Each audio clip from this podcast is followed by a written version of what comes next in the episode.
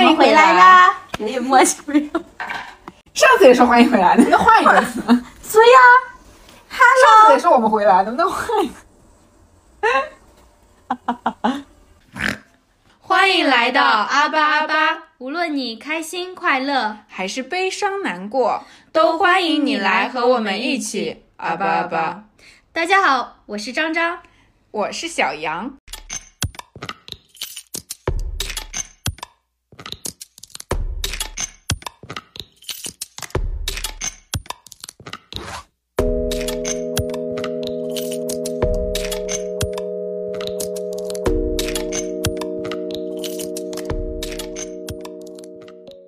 天我们来讲 MBTI 十六型人格谁跟你讲 MBTI 是流行人格？之。今天我们来说 MBTI 十六型人格之 I 人自述。这里是 INFP 张张，张张在这里需要修改一下简介。当初做 MBTI 测试的时候，我确实是测到了 ESFP，但是前几个月再次测试的时候是 INFP。然后我在做这期播客之前，也就是昨天，我又测了一下，是 INFP 没错呢。也就是说，第一次可能是搞错了呢。咱就是说这边需要修改一下简介。然后我这时加入了 I 人大军。但其实人格是会根据你当时的一个心态会产生变化。像我之前其实做过很多次测试，嗯，我是反复在 I 人之间很跳，就是我的开头永远是 I，要么是 I INFP 或者是呃 INFJ，我会在这两个里面很跳。但其实到头来就是转了一圈，还是转到了 INFJ。嗯，全世界只有百分之一的 INFJ，真的啊嗯，怎么会只有百分之一啊？就是你现在来看说全世界只有百分之一，但是你想全球有多少人，你就知道这个人数人口基数也是很大的。INFJ 这几个字母分别代表啥？啊，这我知道。S 是实感型，N 是直觉型，T 是逻辑型，F 是情感型，Z 是判断型，P 是知觉型，什么意思啊？直觉型就是喜欢灵活和开放，追求可能性和变化。Z 型判断型就是喜欢有计划、有组织，追求目标明确和条理。我觉得你也不是很 J 吧？No。在录制我们这播客上面，我觉得你也不是很贼吧？那么我就要说 INFJ 一个特点，就是对于我来说一个特点就是我们非常喜欢列计划，嗯，我们内心很有规律性，但是这个计划实不实施跟我们没有半毛钱关系。嗯 只有在感觉来的时候才会实施，感觉不来，这个计划这个表格就是放屁。呃，让我们来讲一下为什么要讲这一期，是因为在上周的时候，就因为我们岛上有一个也是跟我们同龄人开的一个咖啡，店在筹备一个咖啡店，他们现在是以一个快闪的形式，就是流动咖啡，然后目前有打算做线下实体，我们就还挺想加入他们的，然后就找他们洽谈了一下。我是先让小杨在某音上面找他们那个官方账号，就是咨询他们如果要合伙人加入的话，需要哪些条件。结果呢，我们等了一个晚上，是吗？对，都没有回。第然后二天下午才对，当天下午我还问小杨说他们回了吗？小杨说没有，但他当时没有再去 check 一下。然后我就说那我就去问我认识的那个同学，但处于一种是最尴尬的一个状态。如果我是完全不认识的，我也很愿意去交流。那这种情况就是很尴尬，但是我还是厚着脸皮去问了。结果问完了，他也没回。这时候小杨跟我说，他们其实已经回了，只不过刚刚我问他的时候，他没有去看。然后我说那怎么办？我撤回也来不及了。然后就让李小杨先在那个某音上面跟他聊了下去。一他们的意思是他们什么都缺，就是资金也缺，人也缺，然后技术也缺，但其实我们也什么都没有，不知道为什么自己有勇气去想加入。然后这时候呢，我的那个同学也回了，张张就是自说自话，就开始跟那位半生不熟的人开始聊天起来了。一会儿说自己好生好尴尬，一会儿又开始热络的聊天了。没错，因为我就是那种网络上比较牛逼一点，但其实也会一会儿 I 一会儿 E 吧。然后我就跟小杨在做轮流当艺人，因为我就是后面直接把包袱甩给了他。需要多久间，平地才能搭起一座山？我那个同学向我推了那个他们呃主理人吧，相当于那个咖啡店，可以讲这么高大上的吗？然后我就加了之后，我跟他说，其实是我和我朋友想做啦。然后那个同学就说，那把你同学的微信就是推给我吧，我就立马把小杨的也推给了他，然后我就退出了这场聊天。嗯好巧不巧，那位主理人跟我一样是 INFJ，我们两个就很懂对方的尴尬点，我们知道对方在装艺，所以会在适当的时候就开始安静，就聊到了一种比较舒适、比较持平的状态。需要多久的时间，海岸才能堆积出沙滩？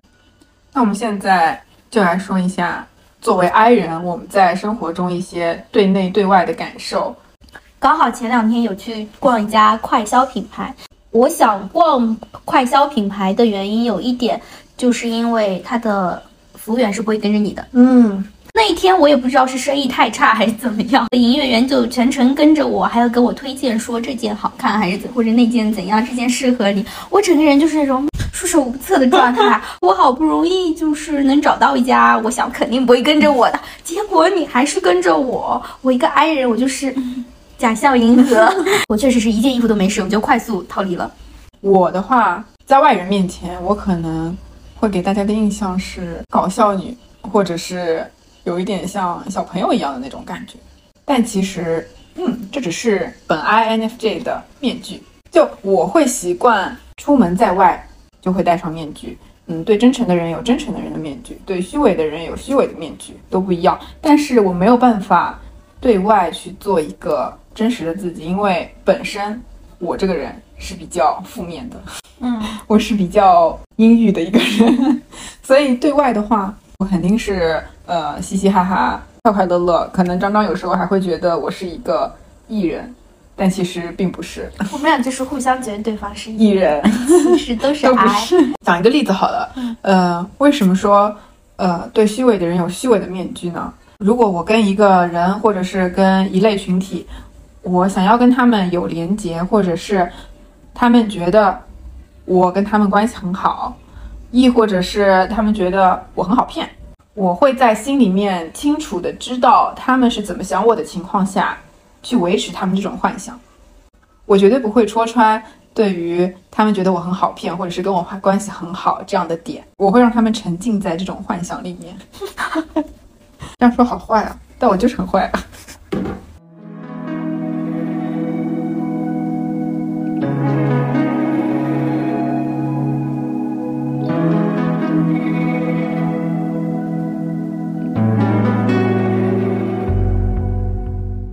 我就是那种在一群不认识的人里面，一定是那个很 I 的人。但如果是在小杨这种很熟悉的人面前，那我就是可以做一个 E 人，而且我也可以是一堆 I 人里面为爱做 E 的人。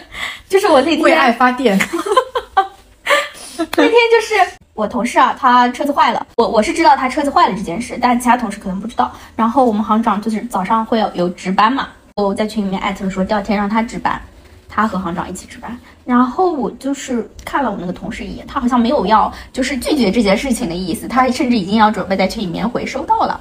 咱说就是这时候做了一下啊艺人，我就说你车子不是坏了吗？就是我有想帮他解个围，你知道吗？其实我知道他是有困难在的嘛，但是他也是一个 I 人，就是他不会说，所以我就是有跟其他同事说，你不是车子坏了吗？就是因为他有跟我说要让我带一下他的嘛。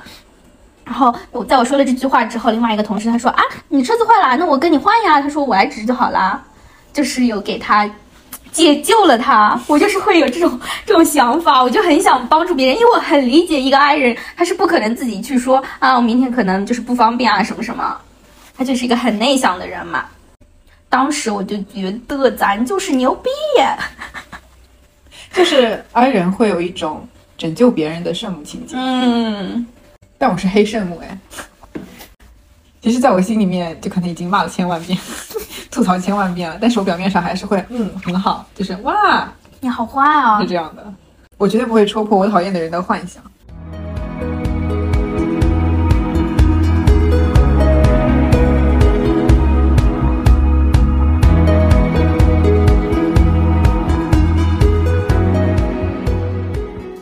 刚说了对外嘛，但其实对我来说，对内就仅仅是指我一个人单独相处，才是真正的对内，并不是说对亲近的人就是对内。那我就是对亲近的人。嗯，我的对内还有点恐怖。对，恐怖。昨天跟我分享了，他说他会跟自己交流让我。说，好，你请我。的对内是这样：我一个人独处的时候，其实我整个人是非常 emo 或者是冷漠。但是呢，当我想到了以前经历过的，或者是近期经历过的一些快乐场景，我又会不自觉的笑。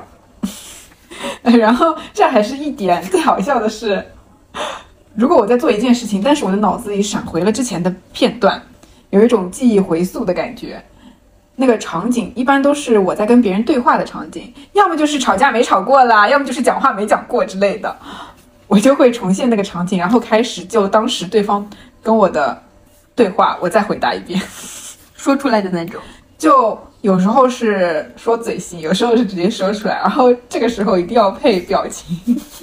就有时候是对镜子，有时候有对镜子好诡异，有好诡时候没有异。对镜子，就是会自言自语，自己跟自己就问答。那我突然理解我那个大学室友了，就他当时不知道我们其实都在那个上铺睡觉，我们都有帘子，嗯然后他就开始讲话，我以为他在打电话，然后我朝外望了一眼，发现他在自言自语，当时我整个汗毛都起来了。但我不会啊，他说的特别大声，对我觉得在有别人的场合下做这件事他情有以为我们不点怪，在，因为我们的帘子都拉着，然后他以为我们都出去了。也有可能了。然后他就一个人在里面，就是很大声，因为他平常是一个说话特别轻的人，然后他突然很大声，我就很疑惑嘛，哎，他打电话声音还挺响的，然后我就稍微拉开了点帘子，他也没有发现我，我就看一眼，发现他根本没有打电话，耳机都没有戴的，嗯，咱们就是说，可能是跟我一样的吧，INFJ 吧。但我会在保证绝对安全的情况下做一些怪事情。但是我也会有那种，呃，可能当时就是吵架没吵过嘛，而且我是那种泪失禁体质，说多了就要哭的，现实中虚的一批，网络上重拳出击。一委屈我肯定就是整个声音已经带哭腔了，然后肯定现实中肯定是吵架吵不过，但结束之后，然后五分钟，我觉得我刚刚为什么没有骂他什么什么，为什么没有用这句话回怼他？当然我不会说出来，可能是我旁边有人，然后我就会跟他分享这件事。我刚刚没有骂爽，我刚刚应该怎么骂？怎么骂？怎么骂？你懂吗？不，我直接要实现这个梦想，脑子里场景回溯已经开骂了。好吓人啊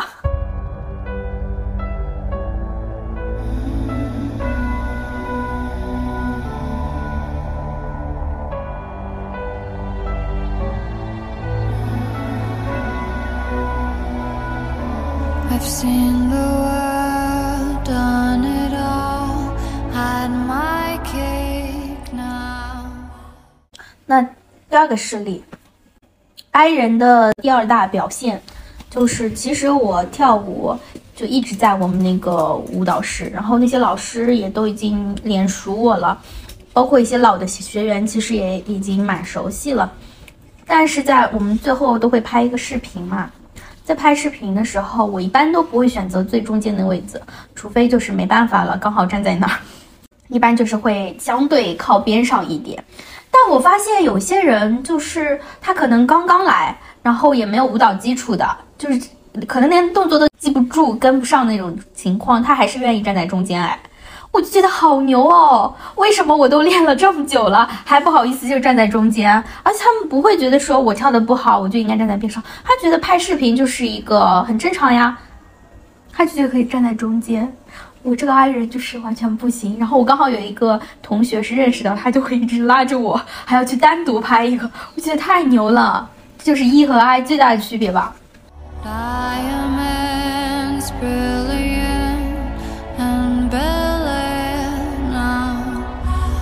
Summer nights, mid July.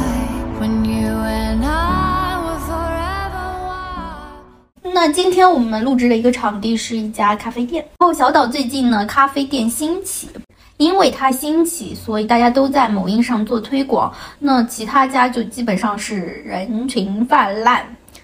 有一些是它还没有非常火的时候，我有去过，觉得环境还不错，以后可以考虑来。再次踏入的时候，它已经像个菜市场一样热闹了。包括它其实服务没有跟上自己的热度吧，它其实人人人流量特别的大，但它的服务员很少，所以在人群走掉之后，它根本不能做到及时的清理。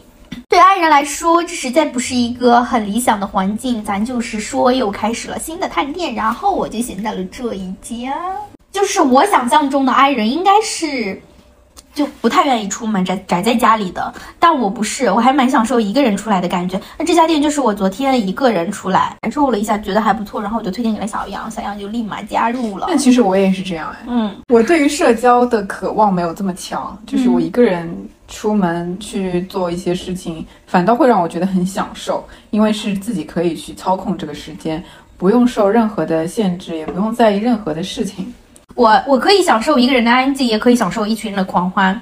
其实我还蛮喜欢，就是跟我特别要好的朋友们进行一些群体的活动。我是那种，呃，我可能一开始，比如出出门社交，嗯我一开始对于这件事情的情绪没有达到一个高值，嗯，我是在出门之后先下再上，我情绪会先往下再往上，然后达到一个高值，会觉得今天的社交很快乐。但是经历了一次社交之后，我一定要回到我的舒适圈充电，进行一个自我疗养。Will you still love me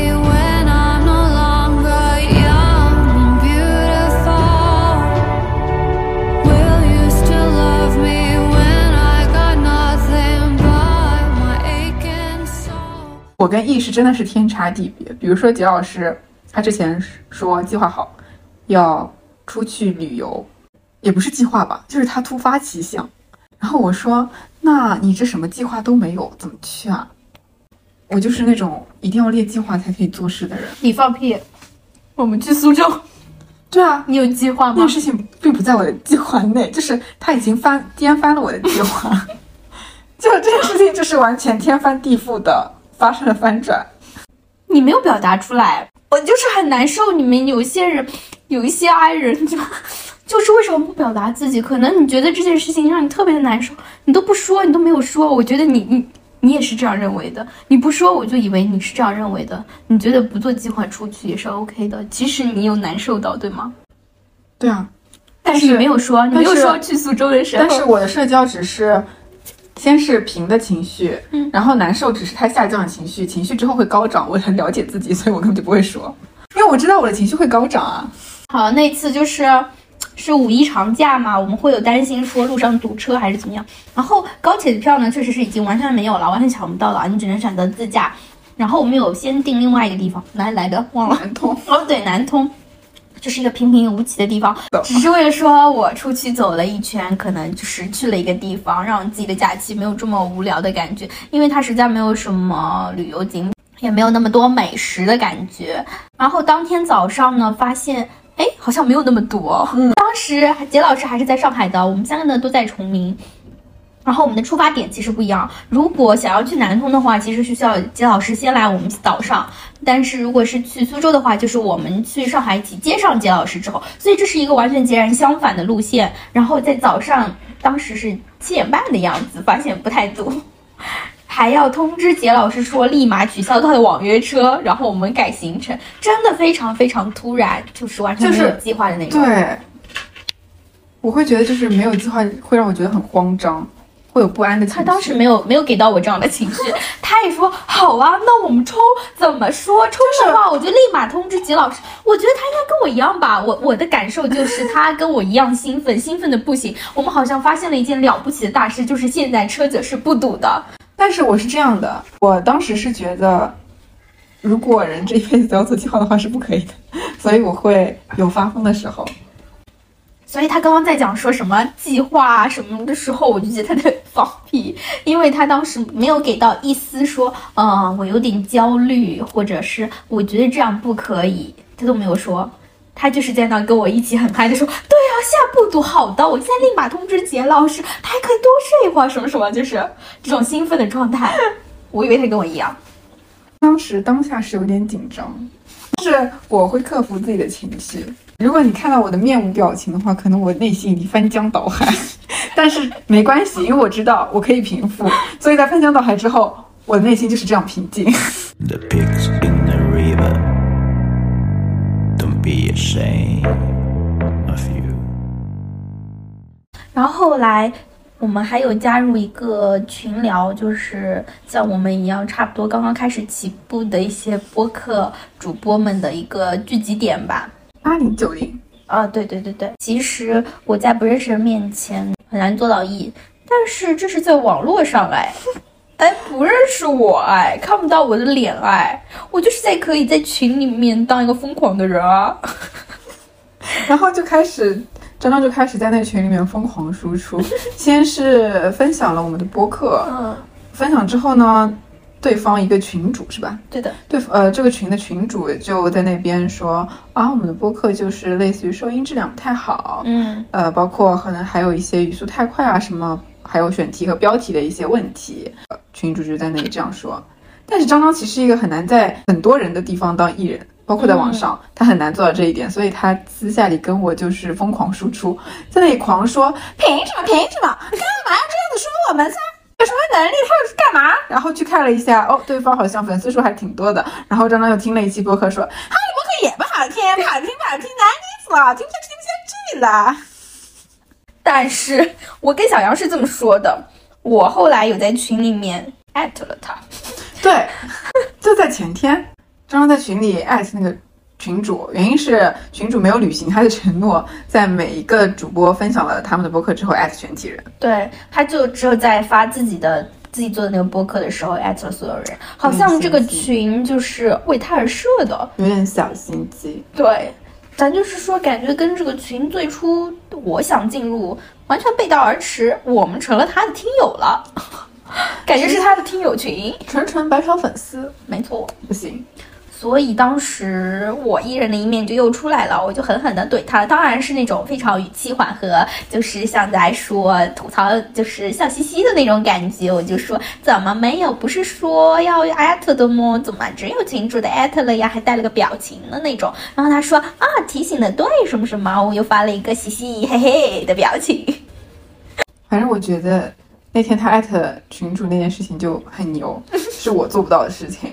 但是我可以，因为我觉得他不认识我。那如果如果是呃那种半熟不熟的，然后人很多的群里面，我绝对是一声阿巴话都不会说的那种。就像在我的同事群里面，最多就是回呃领导发话了，回个收到，其他一句都不会多讲的。我就是喜欢单聊。我记得最开始的时候，当时我们有过一个什么七人群嘛，男男女女都有的那种。说了一个句话，结果后面就没有人回了，我就赶快去找小杨说：“你他妈为什么不在群里面回我？”就是 i 人的表现 出来了，就是为什么为什么大家都不理解？为什么不理我？不理我？然后我想说不理我拉倒，然后一会儿说为什么不理我？为什么不理我？就是用高傲的语气求人家去理我，对对对就是要回我，不可以让我最后一个真的。，我不想当那个最后一个。我也是。张张只会在我面前过于发疯，就是他会在熟人面前发癫，我不是。比如刚才好了，刚才张张和小黄两个 i 人是完全不敢对服务员提出要求，但我们已经点了三杯饮料了，三杯，我还多点了一个巴斯克蛋糕。我就在最后一次服务员进来送餐送餐的时候，狠狠地对他提出了要求，让他把那个房间的门关了，并且给我们开上单独的空调。那是因为就是有人做了这件事了，我就不会再去做了。但如果就是当时三个人搭，因为我也是新鲜的势力，你听我讲下去噻。如果你们当时就是大家都没有，然后他走掉之后，大家都没有提出这个要求，我可以做到走出去跟他说帮我们开一下。然后昨天我是去西门里，然后呢，我就跟小黄说，嗯、你这个艺人，因为当时他还没有做那个测评，我说你这个艺人快去吧，让当让你当一回艺人不？结果不愿意。咱就是说，两个爱人都不愿意的时候，我只能冲锋陷阵了。然后我就是立马去跟他说，我是大众点评来探店，然后就很快啊，他就说，哦，你叫什么名字？因为他已经通知好了嘛，然后就说你选一个套餐吧，就很快拿到了一份免费的羊毛。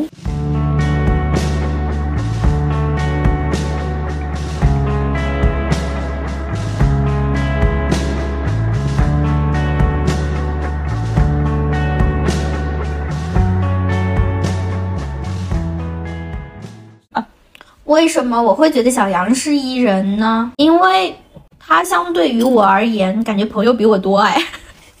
然后我就觉得他应该是那种还蛮喜欢社交的，当时是有这种感觉。我的面具了，嗯，我的社交面具。但你确实朋友比我多，那你看好像也没有很多，好像联络的也就那几个。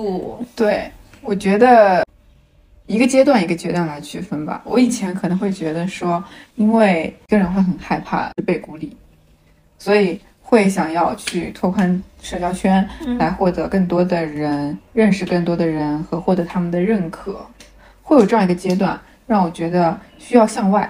嗯，但只是那一个阶段而已。就是过了那个时间段之后，会让我觉得，嗯，我不需要这么多啊，因为我跟别人交流有这么多社交，非常消耗我自己，让我把能量散发出去，然后我可能收到能量和我散发能量并不能相抵消，那我就会很疲惫，所以慢慢开始缩小。因为小杨还跟他的同事比较好的关系比较好的同事是吧？对，这是本人完全不能做到的。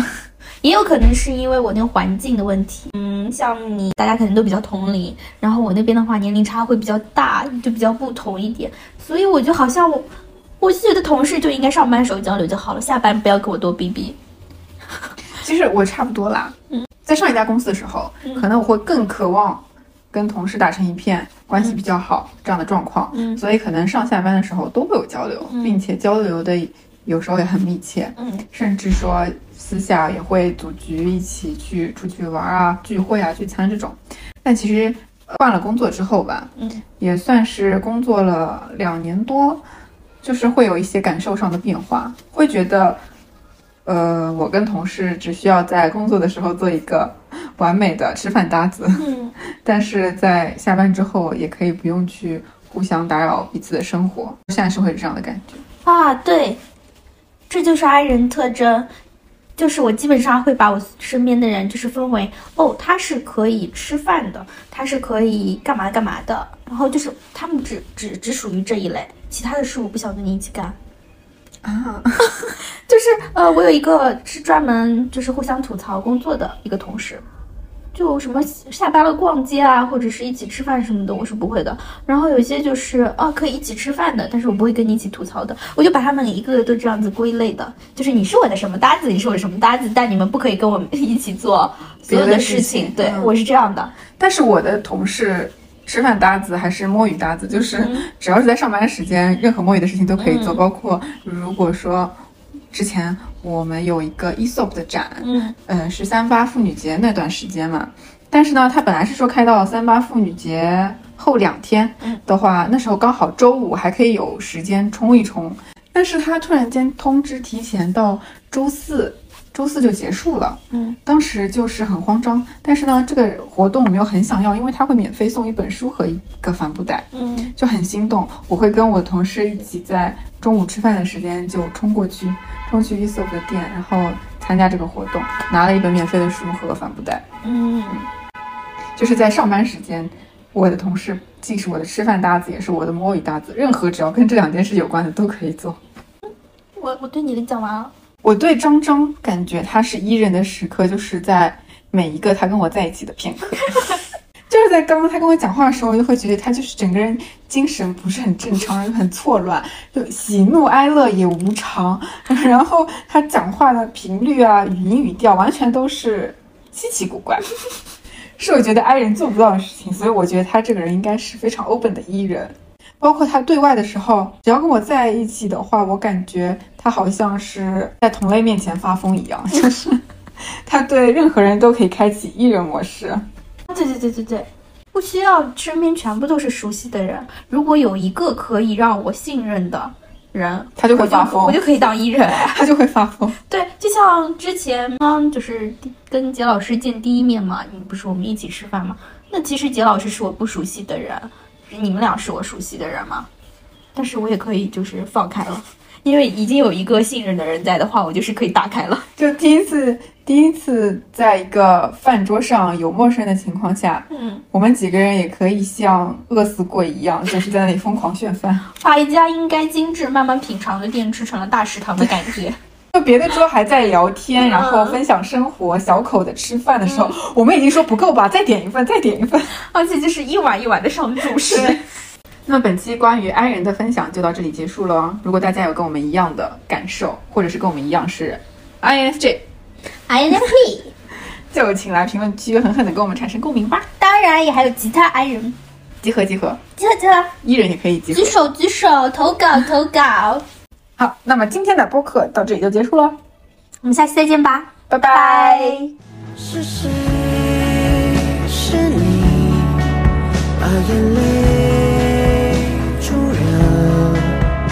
是谁？